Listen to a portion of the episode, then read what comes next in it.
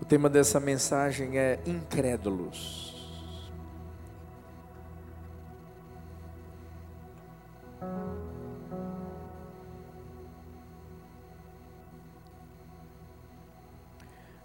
Estava lendo no meu devocional esses dias um texto que está lá em 1 Reis, capítulo 22, a partir do versículo 51, falando de Acasias. Ele foi, foi filho de Acabe, de Jezabel.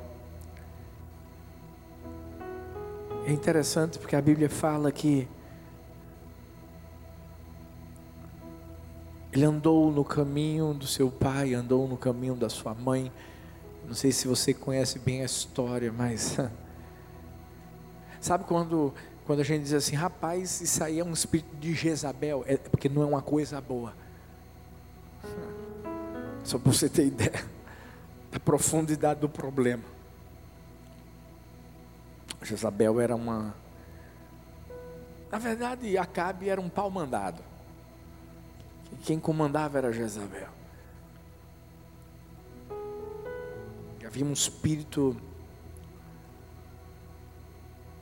de incredulidade, um espírito de prepotência, de orgulho na vida dela. Consequentemente, na vida de Acabe também. Eu não sei se você sabe disso, mas os pais têm um poder muito grande de influenciar seus filhos. E fica uma lição para mim e para você aqui. O que é que nós, nós estamos plantando na vida da nossa descendência? O que? Porque os nossos filhos, eles não estão apenas ouvindo as palavras que saem da nossa boca. Eles estão vendo as atitudes que nós tomamos no nosso dia a dia. Porque eles querem ver se aquilo que nós falamos está conectado com aquilo que nós fazemos. E Acasias acabou se transformando num reflexo do que os seus pais foram.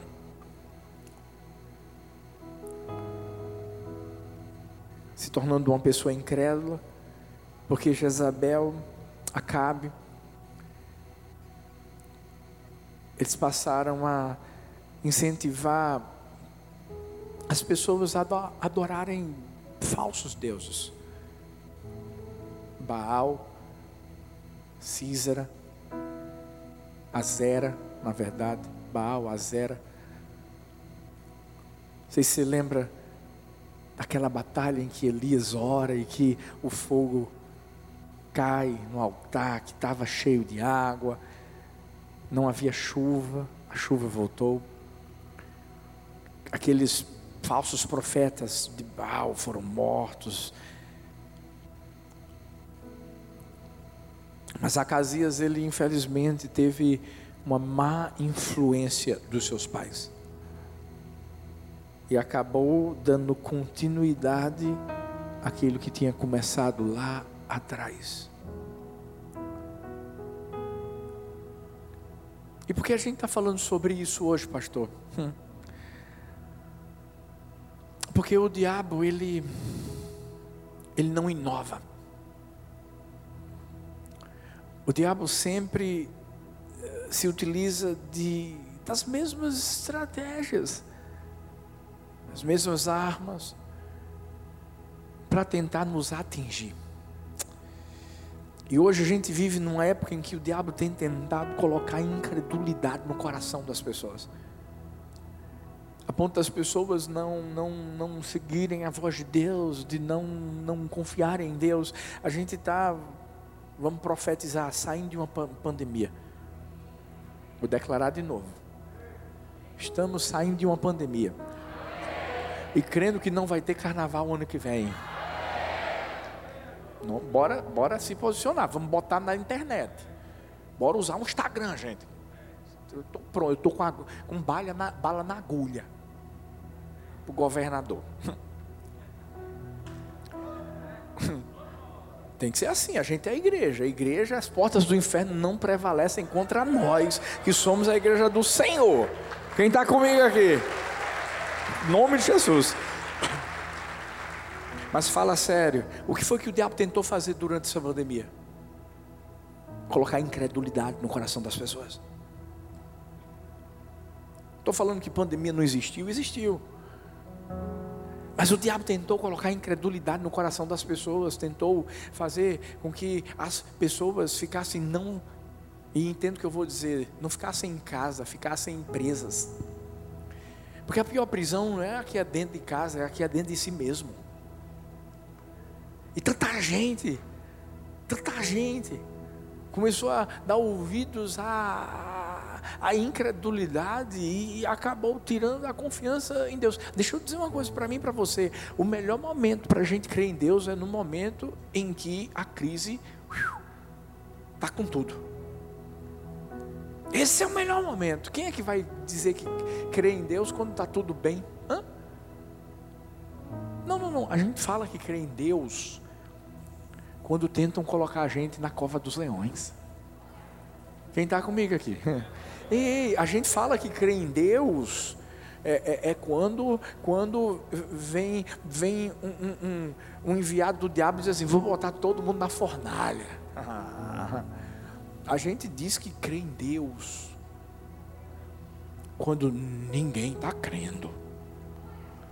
E a gente continua dizendo: só o Senhor é Deus. Essa é a hora. E eu sinto, sabe, que o diabo tentou de tantas formas colocar incredulidade no coração da igreja. Quando eu digo igreja, é pastor, é todo mundo, gente. Porque eu tenho amigos pastores que diziam assim: para tudo, não faz mais nada, não. Fica parado. Se está em obra, não faz mais nada, não. A gente inaugurou três igrejas na pandemia. Dezembro está vindo mais um aí, ó, São Luís. Glória a Deus!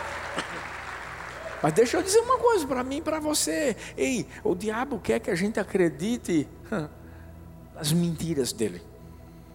E nós somos da fé. Nós entendemos que a nossa vida é movida pela fé. A gente é salvo pela fé. A gente se aproxima de Deus pela fé. Não vi, não vi, não senti, não preciso sentir, não, mas eu creio, Ele está aqui. Quando ele diz que ele vai comigo com você no vale da sombra da morte, é porque ele vai. Quando ele diz que vai estar comigo com você nos pastos verdejantes, ele também vai estar. Ou seja, é em qualquer momento, mas o diabo tenta minar a nossa fé. Porque o diabo sabe que quando ele consegue colocar um pouquinho de incredulidade no nosso coração, acaba contaminando, epa, não só o nosso coração, mas o coração de muita gente. Doze espias sobem. Só dois acreditam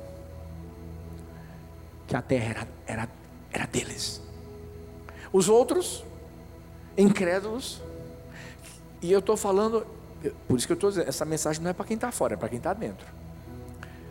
Eu estou falando de um povo chamado Israel, povo que tinha doze tribos fortes, poderosas e que tinha uma grande promessa que tinha vindo, não foi da boca de Moisés, foi da boca de Deus.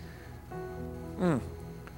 Mas aqueles, aqueles espias simplesmente começaram a disseminar incredulidade no meio do povo. E o que foi que o povo fez? Acreditou, porque infelizmente é o que acontece na vida de muita gente.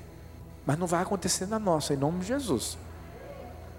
Porque tem gente que fica com a maioria, porque quando a maioria está dizendo assim, rapaz, o negócio está pegando fogo, cuidado, porque tal, isso, aquilo, a mídia, a mídia, a mídia. Aí a minoria começa a dizer assim: não, rapaz, não é assim não, calma aí, Deus está com a gente, vai dar tudo certo, a gente vai atravessar esse Jordão. Mas tem muita gente que só fica com a maioria. Mas entenda, eu estou falando do povo de Deus. Infelizmente, as pessoas acreditaram no que a maioria falou. perdeu. Perdeu uma promessa.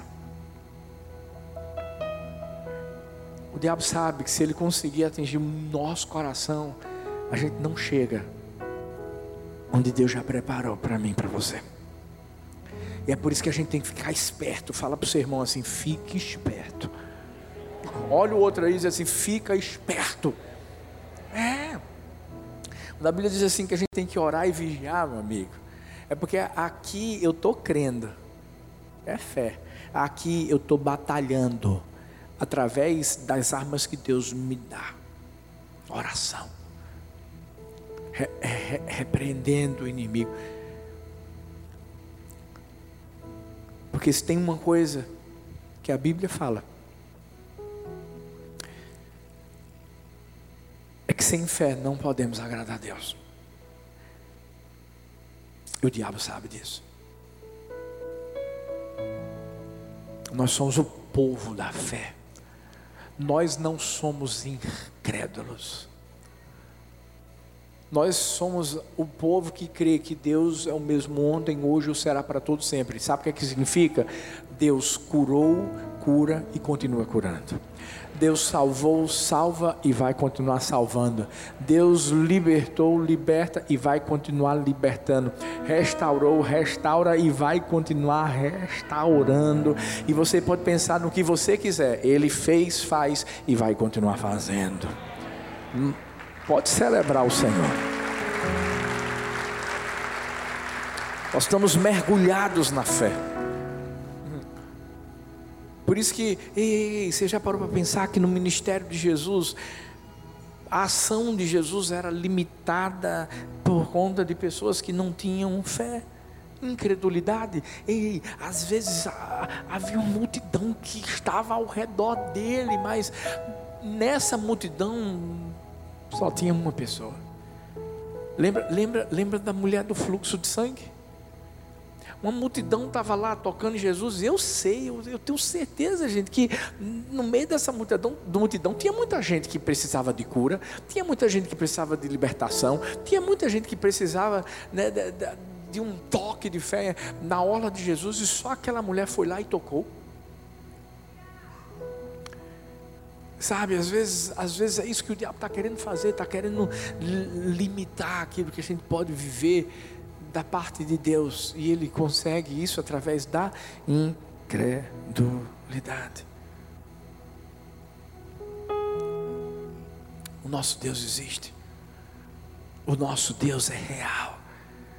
Eu vi a história de um professor agnóstico que tirou onda com a aluna que era cristã. E ele chegou para ela e disse assim: Eu vou te dar uma laranja. Se você me disser onde Deus está. Aquela aluna olhou para ele, sorriu e disse assim: E eu vou te dar duas, se você me disser onde ele não está. o Deus onipresente, o Deus onisciente, o Deus onipotente. E deixa eu dizer, você acha que essa situação toda que a gente está vivendo, Deus não sabia? Está na Bíblia, gente. Deus só sabe tudo. E o que é que eu e você temos que fazer? A gente tem que mergulhar na fé, a gente tem que estar firmado na fé, a gente tem que entender quem é que está indo à nossa frente.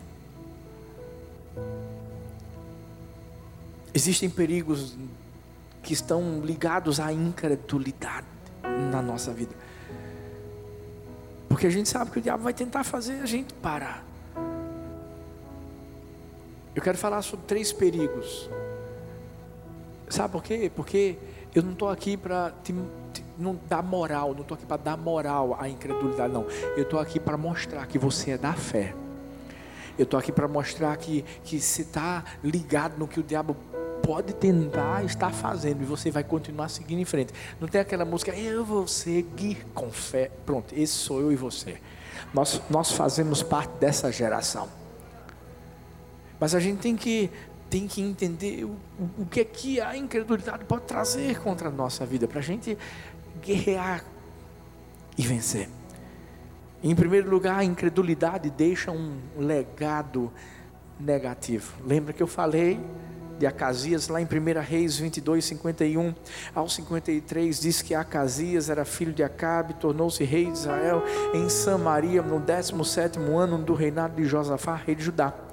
Reinou dois anos sobre Israel.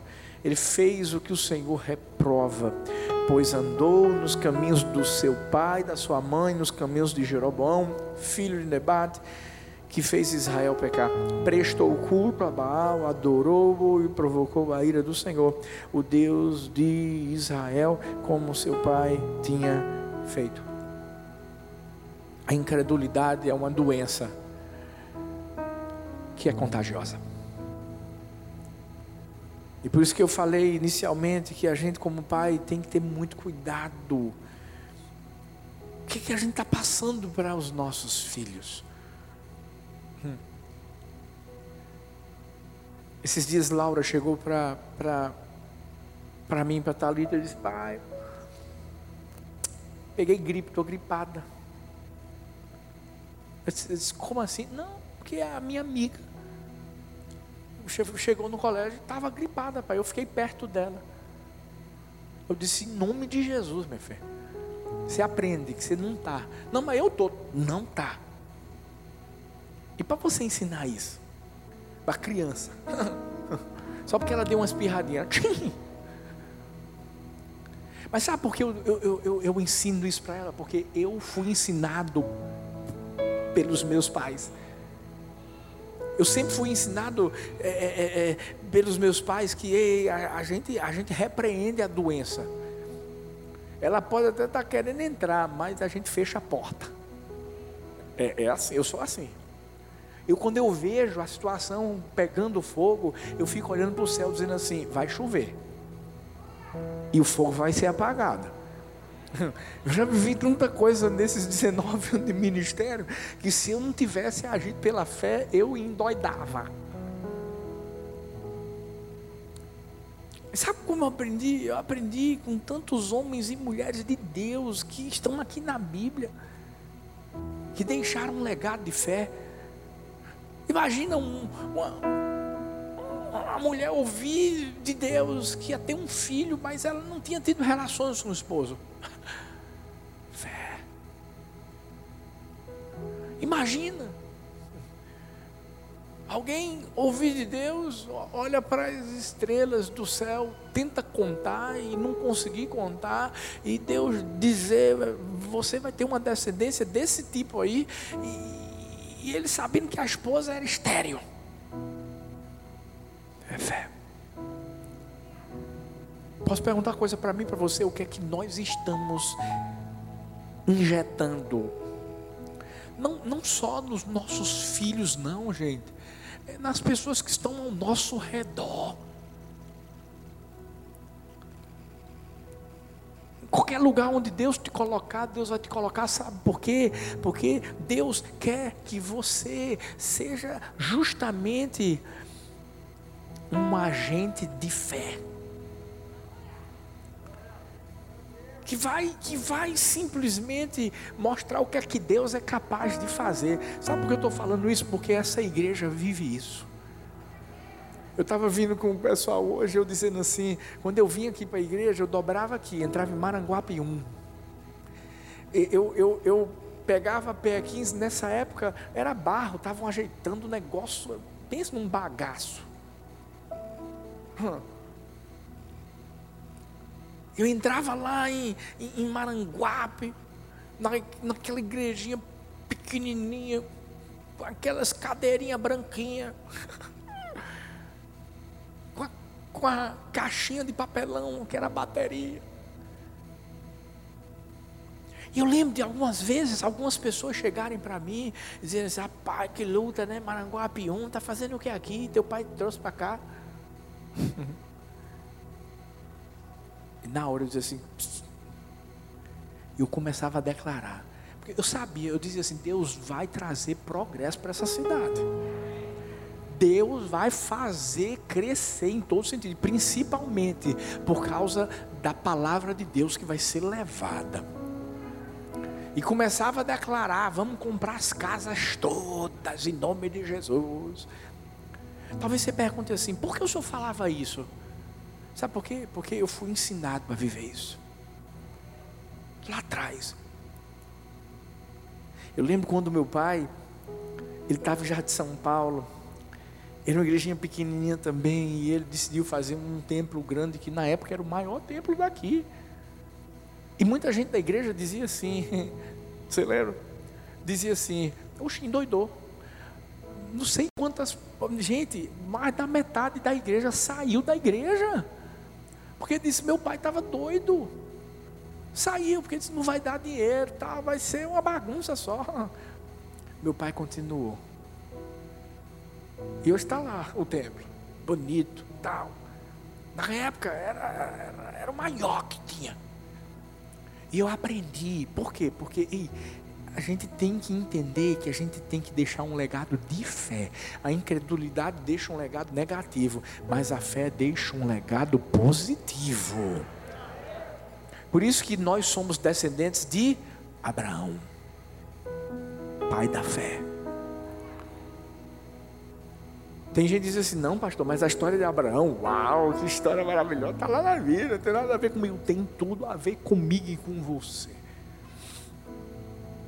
Acasias, infelizmente, teve pais que não passaram o, o, o, legado da fé, passaram o legado da incredulidade. Por isso que ele, ele fez como os pais fizeram. Ele, ele adorou falsos deuses.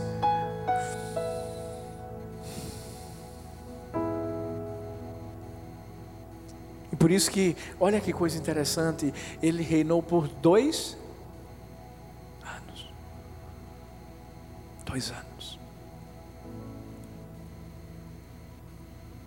Eu acredito tanto que Deus tem uma jornada tão, tão grande para a nossa vida. Mas muitas vezes o diabo, por causa da incredulidade, acaba diminuindo isso. E fazendo a gente viver aquém daquilo que Deus tem para nós. Deixa eu te dizer uma coisa. O meu exemplo, o seu exemplo de fé, vai falar muito mais do que qualquer outra coisa.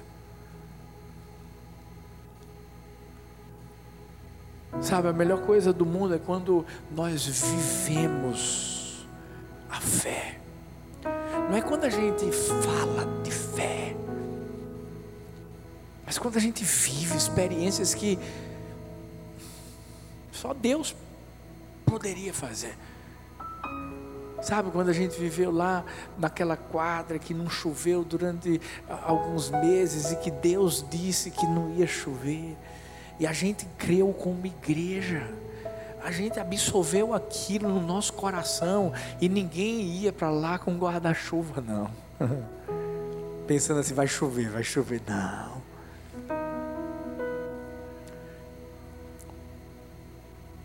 exemplo que a gente tem deixado para as pessoas. Ouvi a história de um, um homem que se declarava ateu. Ele estava chegando aos 80 anos de idade. Se considerava muito inteligente. Nunca tinha ido numa igreja um dia, o pastor da comunidade disse assim: eu, eu vou visitar esse homem. Eu vou, vou falar de Deus, eu vou falar da salvação para ele, porque esse homem está tá perto de morrer. E o interessante é que esse cara ateu, ele tinha todos os argumentos, humanamente falando. E, e, e quando o pastor chegava para falar alguma coisa da Bíblia, ele dizia: Não, não é bem assim não. E pá, argumentava de forma contrária. E chega uma hora que o pastor disse assim: Rapaz, eu não tenho nem mal o que dizer. Até porque, escuta bem uma coisa: Deus não se explica, Deus se vive. Deus se crê. E esse pastor disse assim: Olha, tudo que eu podia falar para você eu já falei. Eu quero deixar essas palavras apenas como uma semente no seu coração. E quando o pastor estava saindo, o ateu olhou para ele e disse assim: Ô pastor, só tem uma coisa que me intriga.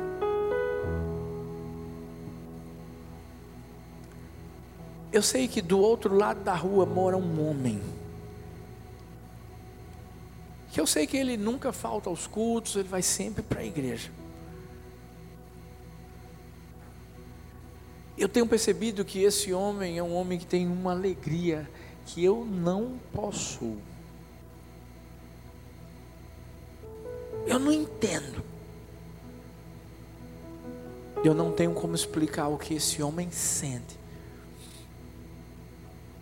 Talvez esse seja o único argumento a favor da igreja, desse Deus que você diz, poderia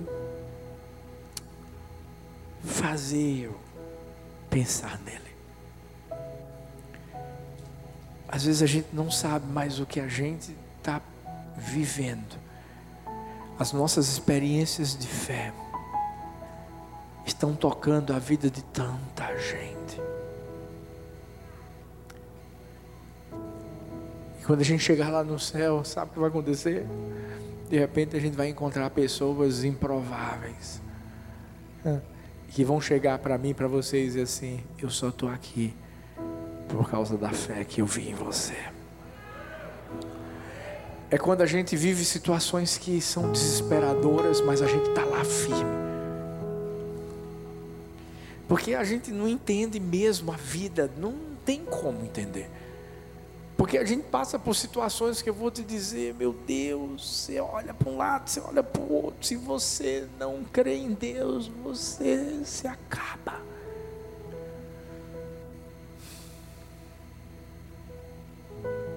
Hoje um casal aqui da igreja enterrou seu filhinho de um ano e oito meses.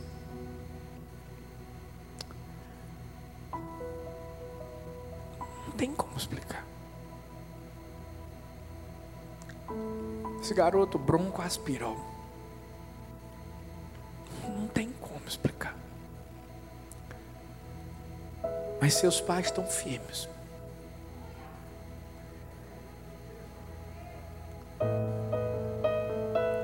Uma pessoa aqui da igreja disse assim: Pastor, ele só se lembra quando o senhor disse que sua filha foi uma semente de avivamento.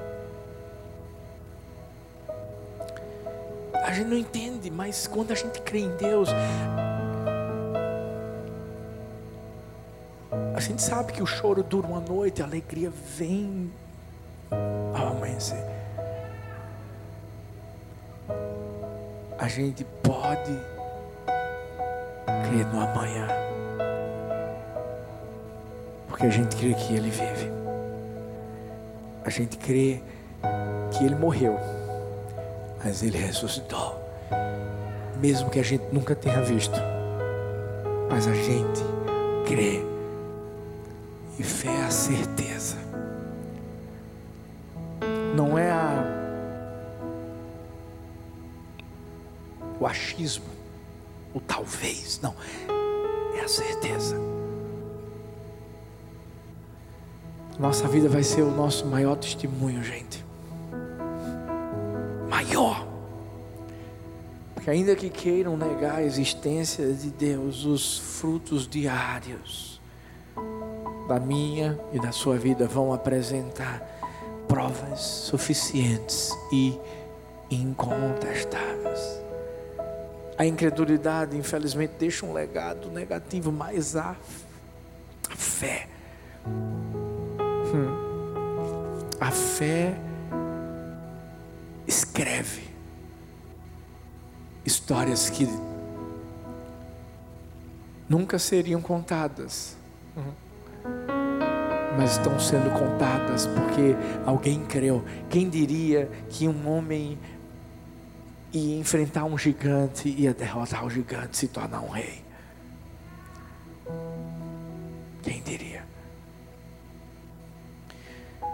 Mas a incredulidade também faz você buscar em fontes erradas.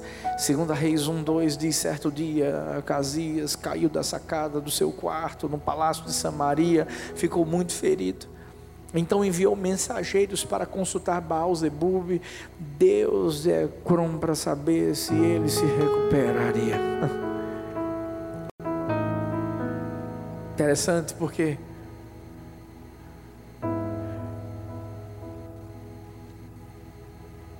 Acasias de alguma forma sabia que existia um Deus. Eu, eu, eu fico pensando, ele, ele deve ter ouvido o seu pai falando daquele episódio em que Elias ora e o fogo cai do céu e, e de repente, sabe, não estava chovendo e voltou a chover por causa da palavra do profeta. Mas assim, é, ele teve a influência de pais que passaram a fé para ele deixaram um legado negativo. E por isso que Acasias começou a buscar em fontes erradas aquilo que só Deus podia fazer na vida dele. Ele estava morrendo. Ele estava muito ferido.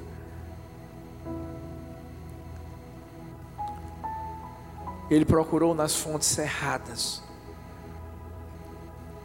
Ele procurou naquilo que ele achava que podia resolver o seu problema, ou seja, ele, ele, ele achou que na sua autonomia ia conseguir o que queria, e, e é isso que o diabo quer, gente. E o, o diabo quer que a gente, a gente confie em nós mesmos. Ah, confie no seu coração. Não, não.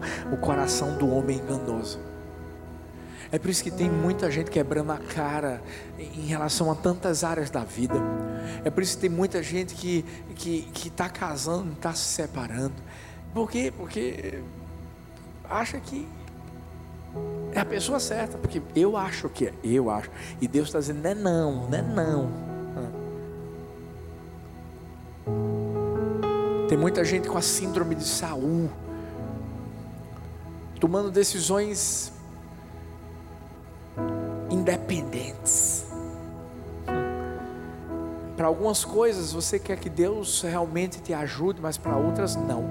E deixa eu te dizer uma coisa: isso é incredulidade, isso é você não confiar em Deus. Ei, aí a pessoa fica desesperada para casar, a pessoa fica desesperada para viver sonhos na vida e acaba tomando suas próprias decisões.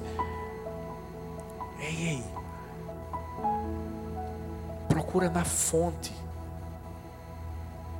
não procura na cisterna.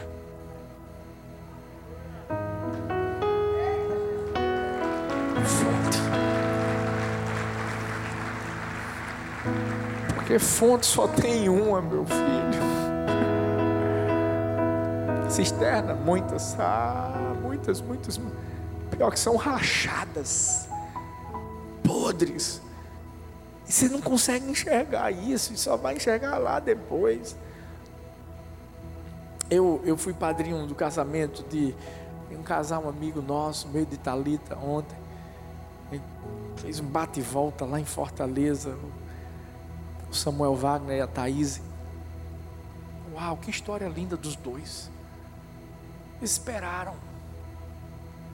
Esperaram. Esperaram. E o povo tirava onda. Que tira onda, não tira? Vai ficar solteiro até quando? Jesus está voltando. É ou não é, gente?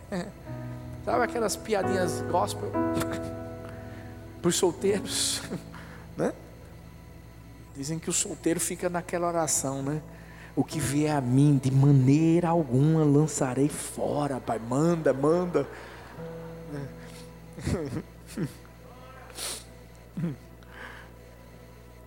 Tem solteiro que está feito Jesus, está feito os discípulos quando, quando Jesus estava dormindo no barco, tem solteiro que está dizendo, acorda, eu vou morrer, eu vou morrer. Calma, meu filho. Vou até beber água. Sabe o que eu aprendi? Quando a gente, quando a gente sabe quem escreveu nossa história.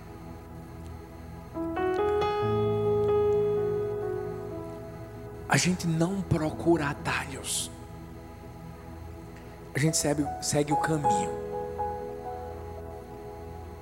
Segue o caminho. Mas tem gente que diz assim, pastor, a porta fechou. Vou pular pela janela. Pula não, filho. Se fechou.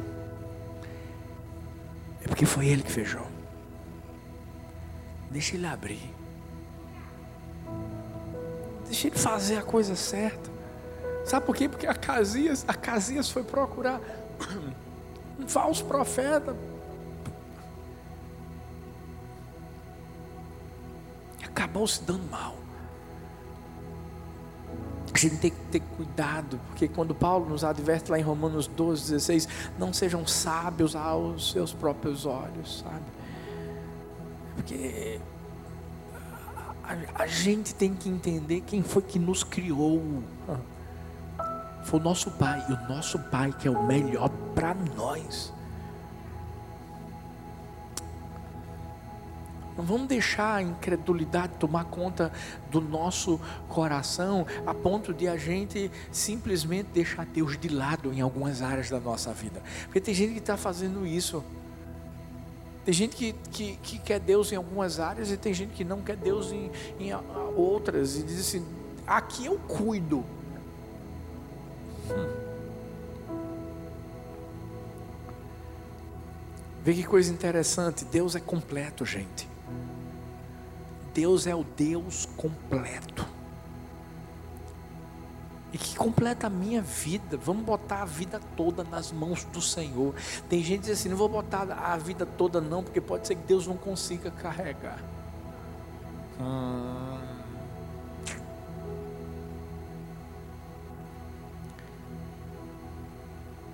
Na palma das mãos do Senhor está o mundo, quanto mais sua vida.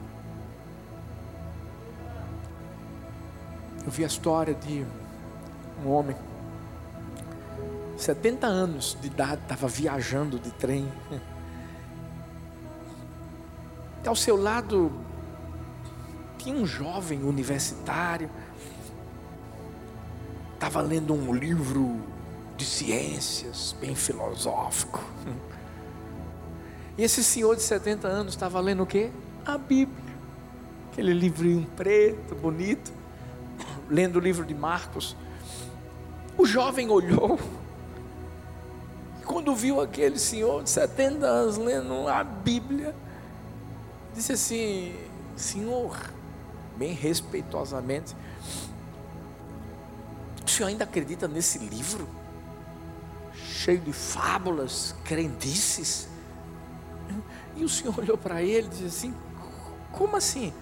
Esse livro não é um livro de crendices, é a palavra de Deus. Eu estou errado? E o jovem, com uma risadinha bem sarcástica, o respondeu: Claro que o senhor está errado. Eu acho que o senhor devia estudar a história geral. O que o senhor devia ver é, é que a Revolução Francesa, que ocorreu há mais de 100 anos, nos mostrou a miopia da religião.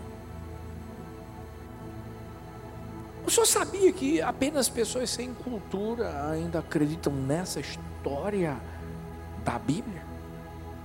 Que Deus criou o mundo em seis dias? Eu acho que o senhor deveria conhecer um pouco mais sobre os cientistas o que eles falam sobre isso?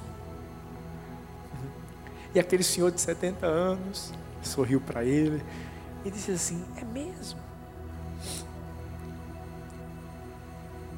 E o que é que os cientistas falam sobre a Bíblia?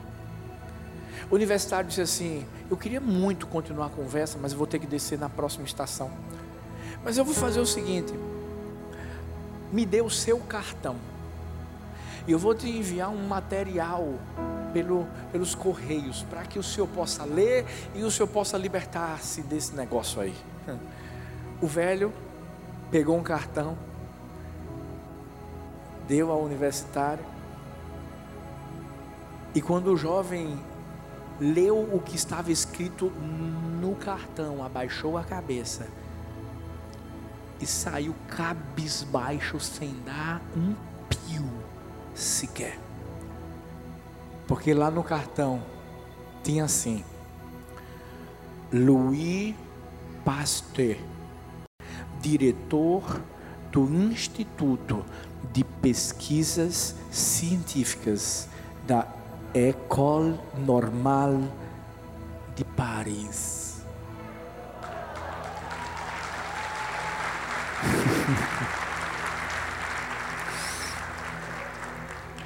Isso é uma história verídica que aconteceu em 1892. Eu gosto do que Martin Luther King Jr. disse: suba o primeiro degrau com fé. Não é necessário que você veja toda a escada apenas dê o primeiro passo. A fonte é Ele. Busque Ele. Creia nele.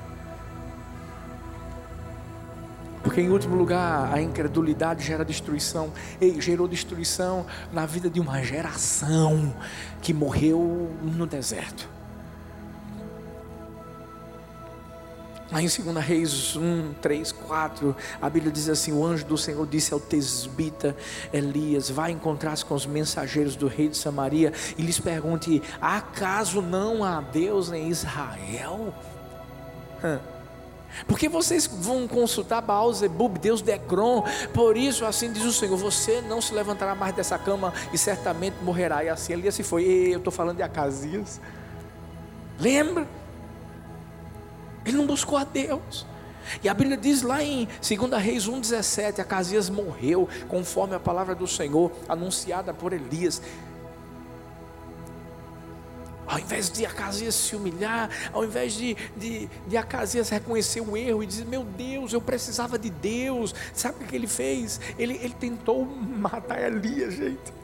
Ele enviou uma força de, de 50 homens, chefiada por um capitão, para trazer Elias a força. E se você lembrasse da história, você vai ver que sempre que eles iam, morriam. Sempre iam, morriam. Ei!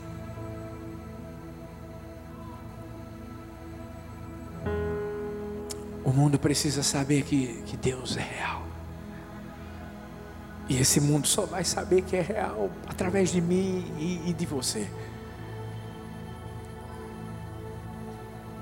porque senão é a verdade.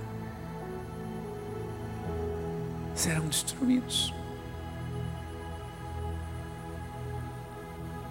Sem fé é impossível agradar a Deus. Calvino falou: nossa incredulidade é a única coisa que impede Deus de nos satisfazer larga e abundante com todas as coisas boas.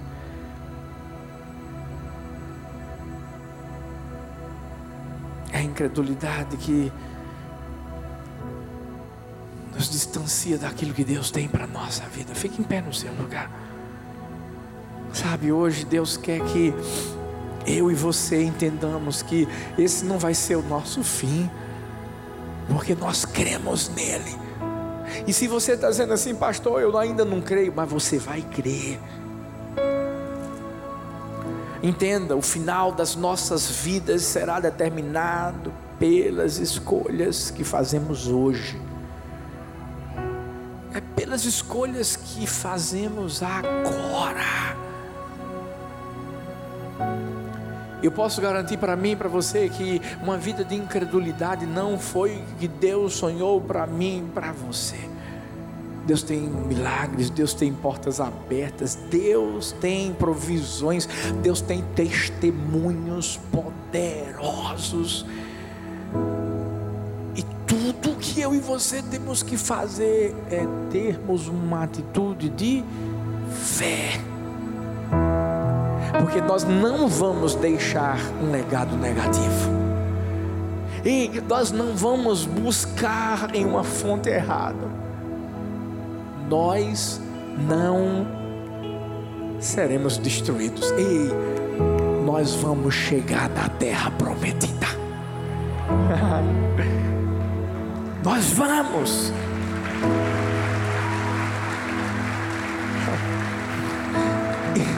E, tem muita gente que diz assim: o que é que eu tenho que fazer, Pastor Arthur?